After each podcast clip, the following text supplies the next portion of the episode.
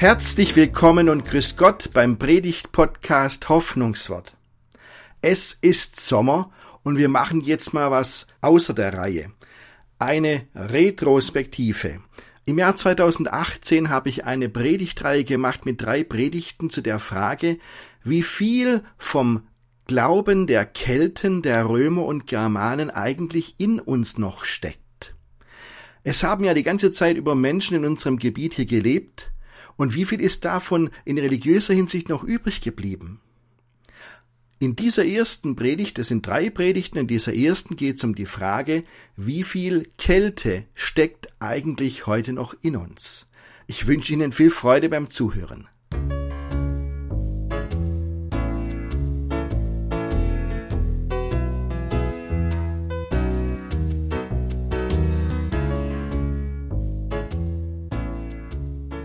Liebe Gemeinde, wer mich kennt, weiß, ich habe schon ein bisschen eine Schwäche für das Geschichtliche, für die Geschichte, für das, was Menschen in früheren Zeiten erlebt haben. Und da hat mich ehrlich gesagt eine wissenschaftliche Entdeckung der letzten Jahre wirklich fasziniert. Da gibt es im Harz, in Niedersachsen, ein Städtle, das heißt Osterode. Und bei diesem Städtle haben Höhlerforscher vor einiger Zeit eine Höhle gefunden, von der man gar nichts wusste vorher. Und in dieser Höhle, der Lichtensteinhöhle, fanden sich viele, viele, viele Menschenknochen. Und da war also ziemlich schnell klar, in frühere Zeit muss diese Höhle den Leuten, die in dieser Gegend lebten, als Grabhöhle gedient haben. Da haben die ihre Verstorbenen bestattet. Und die Archäologen haben auch ziemlich schnell herausgefunden, wann das war. Das war vor 3000 Jahren. Von 700 bis 1000 vor Christus, das ist Bronzezeit, hat mit Kelten nichts zu tun. Das ist nicht sensationell, das gibt es immer wieder mal. Aber das Besondere war folgendes. Jetzt haben die Archäologen ähm, mal ihre Freunde, die Genetiker, eingeladen, die das Erbgut erforschen, und haben gesagt, Könnt ihr uns nicht irgendwas sagen über diese Menschen, die da beerdigt wurden, aus eurer Sicht? Und tatsächlich konnten die Genetiker ähm, einige Menschen ganz deutlich einander zuordnen. Die hatten alle eine, eine eigentümliche Auffälligkeit im Erbgut. Und so war ganz klar, man konnte ganz genau sagen, das war der Opa, das war der Sohn und das war der Enkel. So genau konnte man das zuordnen, über Generationen hinweg. Und damit nicht genug, denn dann wurden die Archäologen übermütig.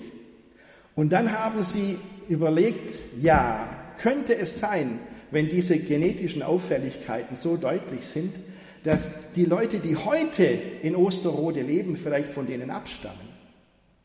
Lange Rede, kurzer Sinn, die haben so ähm, eine Erbgutuntersuchung gemacht bei, den, bei vielen Leuten dort, die da schon, deren Familien dort schon lang wohnten, und haben tatsächlich drei Männer gefunden, die direkt von diesen Menschen in der Höhle abstammten. Das waren deren Vorfahren, und zwar die direkten Vorfahren. 3000 Jahre dazwischen, aber man konnte eindeutig sagen, ihr seid direkt verwandt. Was ist alles geschehen in diesen 3000 Jahren? Die Geschichte ging durchs Land, da waren Kriege, da sind andere Völker gekommen, aber diese eine Sippe blieb immer in der Nähe dieser Höhle leben über tausende von Jahren. Das finde ich faszinierend. Und ich habe mir gedacht, hey, wenn das in Osterode so ist, warum sollte das in Hausen nicht auch so sein? Oder in Böblingen. Ja? Okay, ich bin ein reingeschmeckter ich wohne hier noch nicht arg lang, aber auch ich habe Vorfahren, die vor 2000, zweieinhalbtausend Jahren gelebt haben. Sie haben das auch. Und jetzt kann man ja genetisch, das ein, könnte man das eindeutig feststellen, das war ein Glücksfall für die Wissenschaft, dass das in diesem Fall ging. Natürlich ist es etwas anderes, ähm, nicht mit den körperlichen Merkmalen, sondern äh, mit den Gedanken, mit den Vorstellungen, mit den Gefühlen, mit den Bräuchen, ist da auch noch was übrig aus dieser Zeit? Wer hat denn hier gelebt vor uns? Das waren die Kelten. Die gab's hier. Das waren die Römer, die danach kamen und dann die Germanen. Die Kelten haben hier ihre ihre ähm, Spuren hinterlassen. Wir haben auf ähm, Hausumer Gemarkung einen keltischen Grabhügel. Der Schönbuch ist voll mit keltischen Grabhügeln. Und ähm, es gibt auch ein paar Viereckschanzen aus der Keltenzeit, wo diese Menschen gelebt haben, die da beerdigt sind. Das weiß niemand, leider. Aber sie müssen hier gelebt haben. Ich weiß nicht, ob Sie schon mal in Holzgerlingen ähm, waren. Das ist ein Ort in diese Richtung. Ähm, vor dem Heimatmuseum, da steht so eine Steinfigur, so groß wie ein Mensch, stellt einen keltischen Krieger dar oder Fürsten wahrscheinlich. Das ist eine keltische Figur, die zweieinhalbtausend Jahre alt ist und in Holzgerlingen gefunden wurde, das ist eine Hinterlassenschaft der Menschen, der Kelten, die genau da gelebt haben, wo heute Holzgerlingen ist. Wenn es da, damals nicht schon einen Otto-Versand gab, wo man die Dinger bestellen konnte, die Kelten hatten, einen unwahrscheinlichen europaweiten Handel. Aber jetzt sagen wir mal, das haben die selber gemacht wahrscheinlich. Es ist erstaunlich, was alles übrig ist aus dieser Zeit. Und jetzt habe ich mir überlebt, überlegt, es wäre doch mal gut, dem nachzuspüren, was, was ist übrig aus dieser Zeit in uns, in unseren Gedanken, in unserem Glauben. Was haben die Menschen damals geglaubt und was glauben wir heute? Und was und wie ist das verwandt miteinander? Ähm, ich möchte deswegen auf drei Fragen heute eingehen und auch in den nächsten beiden Predigten, wo es um die Römer und um die Germanen geht. Nämlich die erste Frage. Ich möchte zuerst fragen, was wissen wir denn über die Religion der Kelten, die hier gelebt haben? Erstaunliches sage ich Ihnen. Zweitens ähm, werfe ich dann einen Blick und frage, und wie hängt das mit dem christlichen Glauben zusammen? Und drittens frage ich dann, wie viel Kälte steckt denn noch in uns? Keltische Gefühle in uns heute? Ja. Aber fangen wir vorne an. Erste Frage, was wissen wir denn über die Religion der Kelten? Nun, da wird es jetzt, glaube ich, schon ganz dünn. Ich wusste echt wirklich nicht viel über die Religion der Kelten. Ähm, in unserem so Allgemeinwissen ist wenig davon da. Ähm, wenn wir fragen nach keltischen Göttern, boah, da müssen wir lange überlegen. Wenn ich nach römischen Göttern frage, wissen alle, brauchen wir nur auf unsere Planeten schauen. Unsere Planeten sind alle nach römischen Göttern benannt. Jupiter, Mars, Venus, Merkur, wie sie auch immer heißen. Wenn ich nach germanischen Göttern frage, brauchen wir auch nicht lange überlegen. Unsere Wochentage sind nach germanischen Göttern benannt. Dienstag kommt vom germanischen Gott Tier. Ähm, Donnerstag von Thor, Freitag von Freya. Das sind germanische Gottheiten, die wir jeden Tag hier aussprechen, wenn wir unsere Wochentage benennen. Aber was ist die Infoquelle für die Religion der Kelten? Ich habe sie hier. Ja, die Asterix-Hefte. Sie glauben nicht, wie viel von dem, was wir über Kelten heute allgemein wissen, also ähm, was sich im, im, in der Volksbildung jetzt inzwischen verbreitet hat, wie viel davon aus Asterix-Heften stammt. Ähm, von dem Volk der unbeugsamen Gallier in ihrem Dorf, das sie verteidigen gegen die Römer. Die Gallier waren ja Kelten. Das ist ja keltische Geschichte hier. Natürlich sind die Geschichten alle erfunden, ähm, aber es gibt erstaunlich viel Eigenheiten und Details, die historisch korrekt sind ja, die wirklich bei den Kelten so waren. Okay, die, kein einziger Kelte hatte so einen Flügelhelm wie Asterix hier. Ja? Die waren zur Zeit der Kelten schon lange wieder out. Und ähm, Obelix, der so gerne Hinkelsteine klopft, das hat auch keinen Kelten interessiert.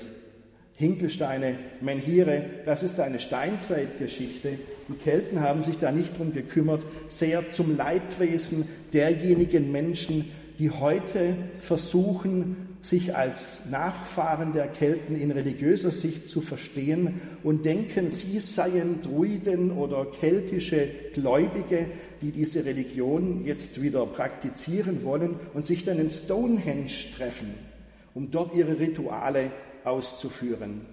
Ähm, Stonehenge hat mit Kelten absolut nichts zu tun. Gell? Aber jeder soll glauben, was er will. Trotzdem, es gibt viel, was historisch erstaunlich korrekt ist in den Asterix-Heften. 13 keltische Götter werden dort genannt. Und ich sage Ihnen, die keltischen Götter, die wir so kennen, die kennen wir, weil die ständig in Asterix vorkamen. Es gab hunderte von keltischen Gottheiten, hunderte. Wir wissen kaum was über diese Götter. Ähm, aber wenn Asterix ruft beim Teutates oder beim Belenus, dann haben wir zwei keltische Gottheiten und die haben sich festgebrannt in unserer Volksseele. Teutates.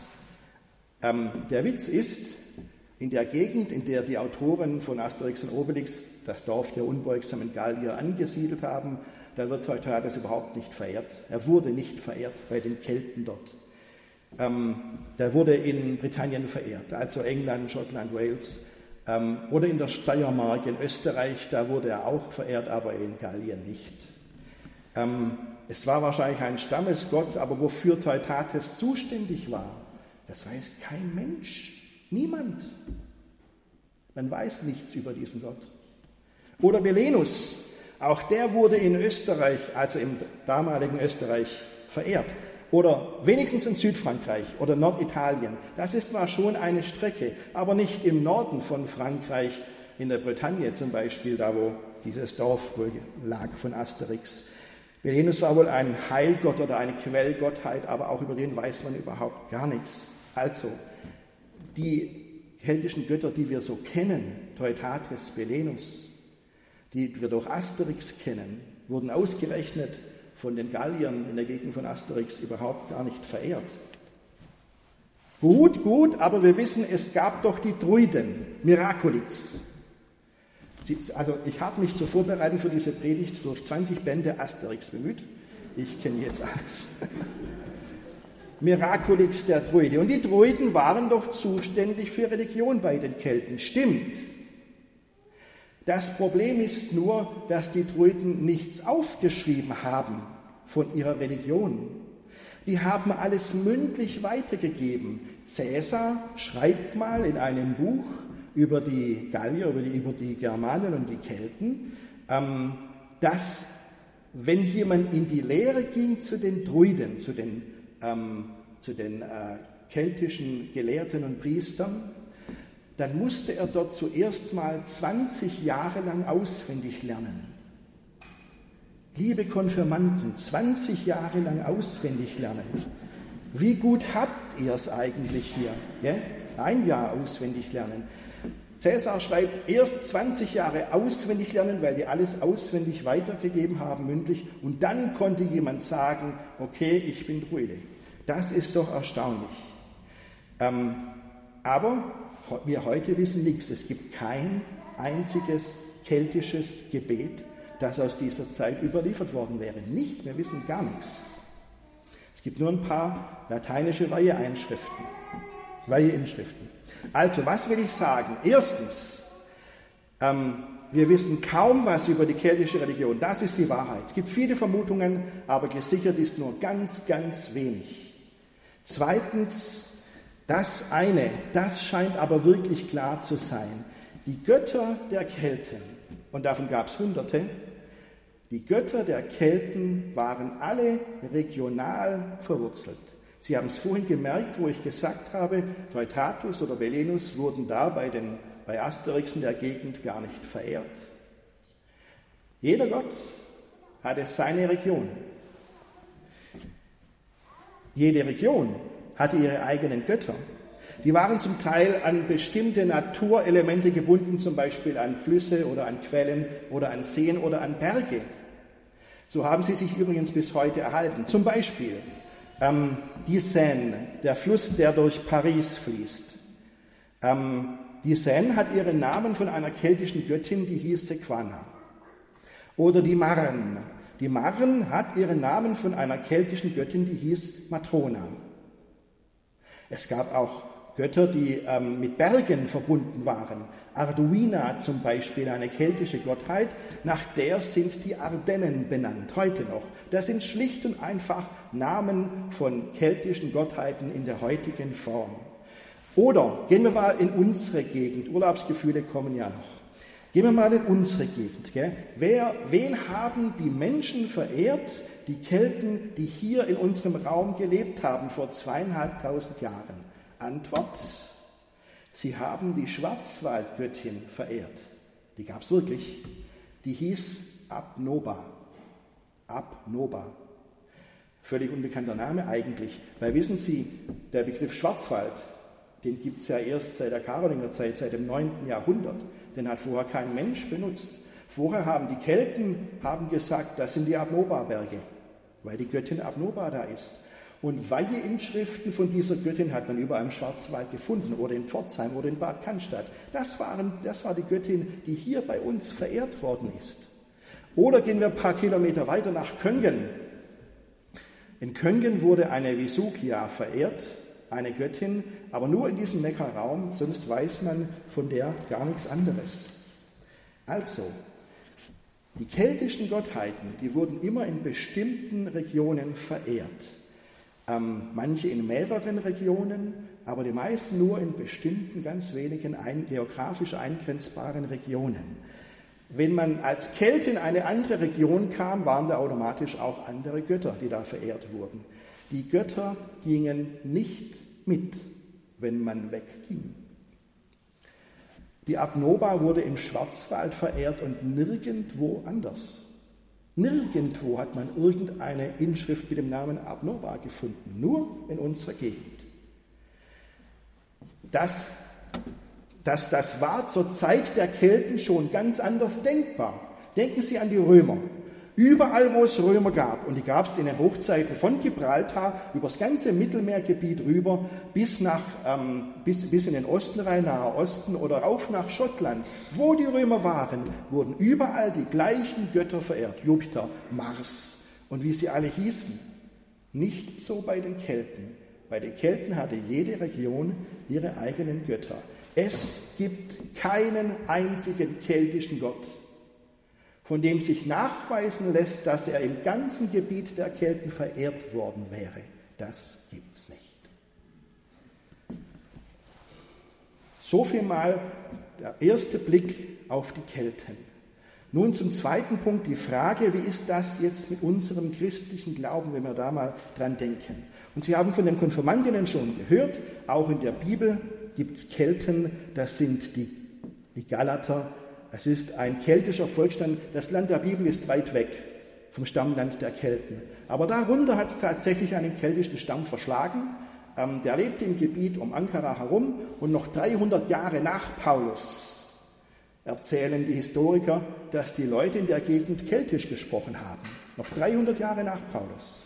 Und wie es so ist, ja, ähm, die Kelten sind schon harte Kerle, oder? Äh, der Galaterbrief ist der härteste, unfreundlichste Brief, den Paulus je geschrieben hat.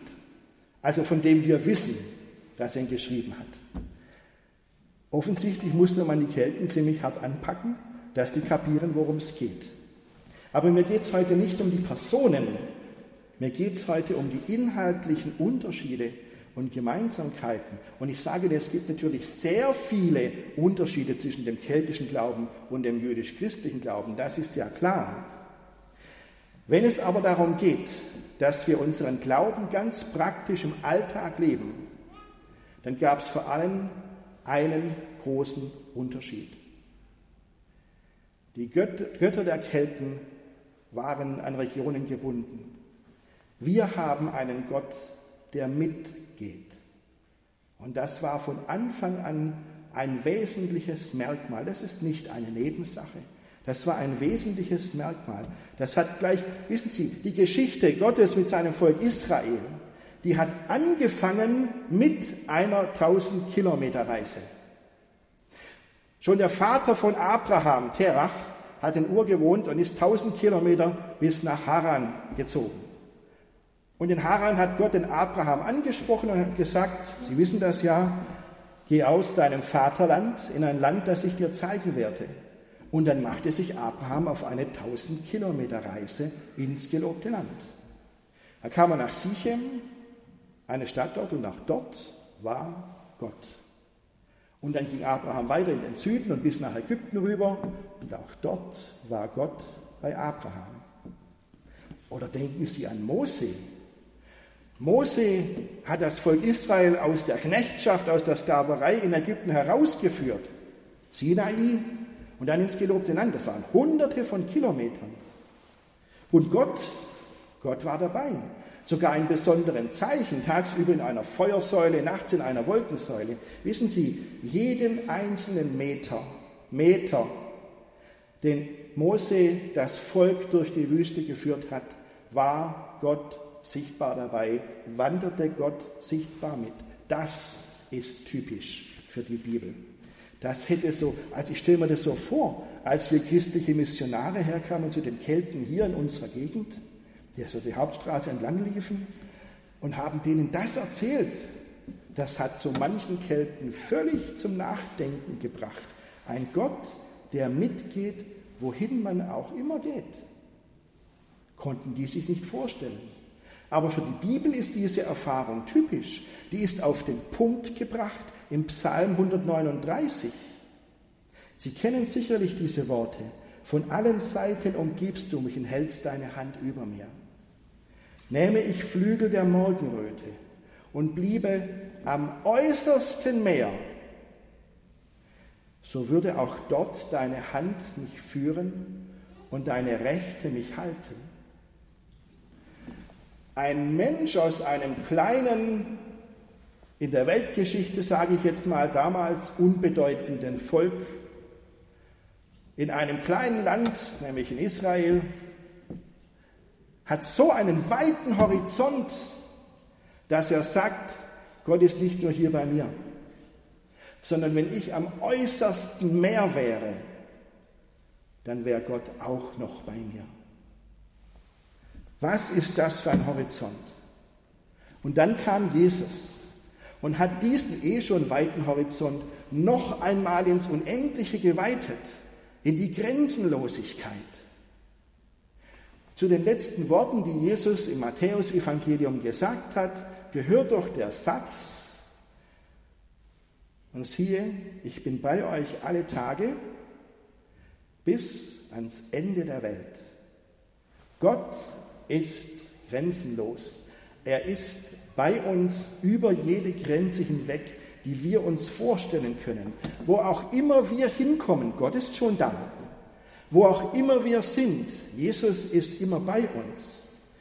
Christen brauchen eigentlich kein Heiligtum oder keine heilige Stadt. Ich sage bescheiden eigentlich. Klar ist es schön, dass wir uns hier in unserer Kirche treffen um Gottesdienst zu feiern, um miteinander zu beten. Wunderbar. Aber eigentlich können wir Gott an jedem Quadratzentimeter dieser Welt antreffen und zu ihm reden. Wenn wir heute Nachmittag einen Spaziergang im Schönbuch machen, können wir zu Gott beten. Wenn wir morgen ins Geschäft gehen, an der Bushaltestelle stehen oder auf die S-Bahn warten, dann können wir zu Gott beten. Wir können, wo auch immer wir sind, Gott ansprechen. Wenn wir in andere Länder fahren und dort Gottesdienste besuchen und Christen treffen, wir treffen Gott auch dort. Als meine Tochter nach Amerika gegangen ist, was für mich ziemlich weit ist, da wusste ich, auch da wird Gott bei ihr sein. Und wenn wir völlig fertig mit den Nerven irgendwo in der Ecke sitzen und denken, kein Mensch sieht mich mehr. Ich bin völlig verlassen. Dann können wir gewiss sein, Gott ist bei uns und umhüllt uns geduldig mit seiner Liebe. Wir Christen haben einen Gott, der mit uns geht. Das ist ein großer Unterschied. Und dennoch will ich jetzt im letzten Teil meiner Predigt fragen, wie viel Kälte steckt denn noch in uns? Ja, in manchen Leuten steckt natürlich ganz viel Kälte. Ja? Denn die Nachfahren der Kelten leben ja heute noch an bestimmten Gegenden in Europa, ja? in der Bretagne, in Irland, in Wales, in Schottland. Da leben die und haben, ähm, also sind die direkten Nachfahren, haben viel von der keltischen Tradition mitgenommen, haben sogar die keltische Sprache mitgenommen. Keltisch wird heute noch gesprochen. Wissen Sie, ich war völlig verblüfft, als ich vor vielen Jahren in Schottland in einer Jugendherberge saß. Sie merken, Jugendherberge war wirklich vor vielen Jahren. Und am Nachbartisch unterhielten sich zwei junge Männer. Ich habe kein einziges Wort irgendwie nur einordnen können. Völlig andere Sprache. Und habe gedacht, aus welchem Land kommen die denn? Dann bin ich auf die zugegangen und habe sie angesprochen und gefragt, aus welchem Land kommt ihr denn? Dann sagen die ja hier, hier aus Schottland. Das waren zwei Gälen. Die haben in ihrer gälischen Sprache, in ihrer keltischen Sprache gesprochen. Die ist heute noch lebendig, diese Sprache. Und diese Tradition lebt natürlich heute weiter. Zum Beispiel in dem Lied, das wir gesungen haben am Anfang, nicht im Text, ja, aber in der Melodie. Das ist eine Melodie, die aus dem gälischen Schottland kommt, die aufgenommen wurde von einer jungen Frau, die kein einziges Wort Englisch sprach und darauf einen gälischen Text gemacht hat. Auf diese Melodie, die in ihrer Gegend schon traditionell war. Eine keltische Melodie. Ähm, oder Nachher das Lied, das wir am Schluss singen werden. Wir haben Gottes Spuren festgestellt. Das stammt aus einer keltischen Väter von Michel Squarneck. Das ist ein Bretone, ähm, ein katholischer Priester, ähm, der nicht nur Französisch spricht, sondern zweisprachig ist. Er spricht auch ähm, Bretonisch, also Keltisch. Und es war ihm ein Herzensanliegen, die Liturgie zu übersetzen in diese keltische Sprache bretonisch, damit die Menschen, die in dieser Sprache aufwachsen, in ihrer Muttersprache auch Gottesdienst feiern können und nicht nur in der für sie dann zweiten Sprache Französisch. Singen wir nachher dieses Lied. Es gibt also in unserer christlichen Tradition genügend keltische Elemente durch die Nachfahren der Kelten, die heute noch leben. Aber jetzt mal zu uns. Wir leben ja nicht in Schottland oder in der Bretagne, sondern hier. Gibt es bei uns hier in Brethausen oder in anderen Orten in unserer Gegend noch ähm, keltisches Erbe? Antwort, ah ja, natürlich. Am Anfang dieses Gottesdienstes haben die Glocken geläutet im Glockenturm. Das ist original keltisches Erbe. Schon das Wort Glocke ist keltisch und ist im Deutschen eigentlich ein Fremdwort, aber das fällt uns gar nicht mehr auf. Die Kelten hatten so kleine Glocken, also andere Völker auch im Mittelmeerraum, aber hier in Europa hat es sonst keiner Glocken. Die Germanen wussten nicht, was das ist. Die Kelten hatten diese kleinen Glocken, nicht so die großen Glocken, die man aufhängt und mit dem Seil dann läutet, sondern Handglocken, Handgriffglocken. Die hatten die, die hatten die immer wieder in Gebrauch und als dann die Kelten in Irland Christen wurden, haben sie ihre Glocken natürlich weitergebraucht. Und als dann Missionare aus dem ähm, keltischen Irland zu uns kamen, keltische christliche Missionare zu den Germanen, die hier waren, da haben sie ihre Glocken mitgebracht. Und so haben die Leute, die dann hier gewohnt haben, gelernt, also Glocken und christlicher Gottesdienst, das gehört unmittelbar zusammen. Das ist keltisches Erbe, diese Verbindung. Und wissen Sie, wenn Sie das Gefühl haben, was bei uns in Hildritzhausen vorgekommen ist in den letzten Jahren, dass die Glocken nicht läuten, weil mal wieder was nicht stimmt in der Technik oben. Das ist, das ist original keltisches Gefühl. Heute noch in uns. Wenn uns die Glocken beim Gottesdienst fehlen, fühlen wir genauso, wie die Kelten vor tausenden von Jahren gefühlt haben. Oder letztes Beispiel. Ich komme nochmal auf die Seine zurück. Fluss in Frankreich. Die Quellen liegen weiter im Süden bei Dijon. Und an dieser Quelle der Seine, da haben die Archäologen dieses Heiligtum, dieses keltische Heiligtum gefunden, das Heiligtum der Sequana, dieser Flussheiligen. Und das Besondere war, als die das ausgegraben haben, dass die da lauter so kleine Figuren gefunden haben, Hunderte, so groß etwa aus Holz oder aus Stein, die stellten Menschen dar. Und dann gruben sie weiter und fanden auch noch einzelne Körperteile, ein Arm geschnitzt aus Holz oder ein Fuß oder ein Kopf oder ein, ein Torso. Und als sie es genauer angeschaut haben, haben sie gemerkt, da stimmt was nicht. Denn jeder einzelne Arm, jeder Fuß, irgendwas ist anders, irgendwas ist falsch. Es waren Gliedmaßen mit Krankheiten, ein Kopf mit einer Missbildung, ein Torso mit einer Verkrümmung zum Beispiel. Was haben die Kelten gemacht damals? Sie haben die Sequana angerufen und um Heilung von Krankheit gebeten.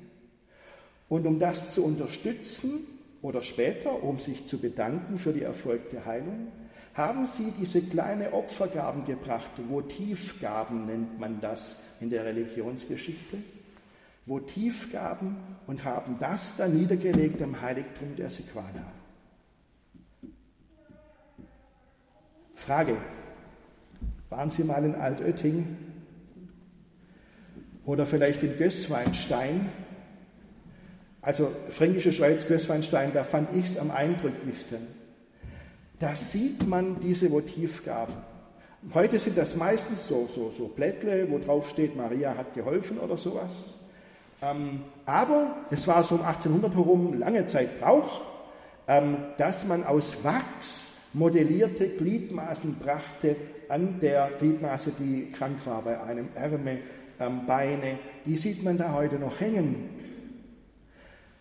Oder in Gößweinstein, da war es üblich auch ganze, ganze äh, Menschen in Menschengröße, aus Wachs modelliert, wunderbar angezogen mit den Trachten von damals, als Opfergabe zu bringen.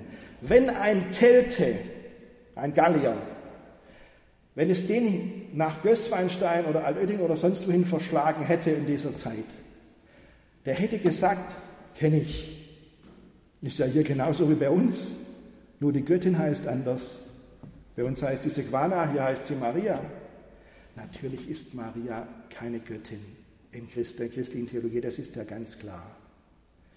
Und ähm, es ist auch gar nichts Falsches daran, das zu tun und eine Gedenktafel aufzuhängen oder zu sagen, Gott hat mir geholfen, das möchte ich auch zeigen, da spricht ja nichts dagegen. Aber wissen Sie, so in der, in der Volksfrömmigkeit habe ich manchmal das Gefühl, dass Maria oder der heilige Thaddäus in St. Mergen schon noch wie ein Gott behandelt wird. Die Kelten würden sagen, herzlich willkommen in unserer Welt. Also, ein bisschen Kälte steckt schon noch in uns. Aber ich sage Ihnen, wir haben es viel besser als die Kelten. Bei den Kelten war klar, ähm, die Götter sind regional fest verwurzelt. Und typisch für uns ist, wir haben einen Gott, der mitgeht. Wir haben einen Gott, der überall für uns ansprechbar ist.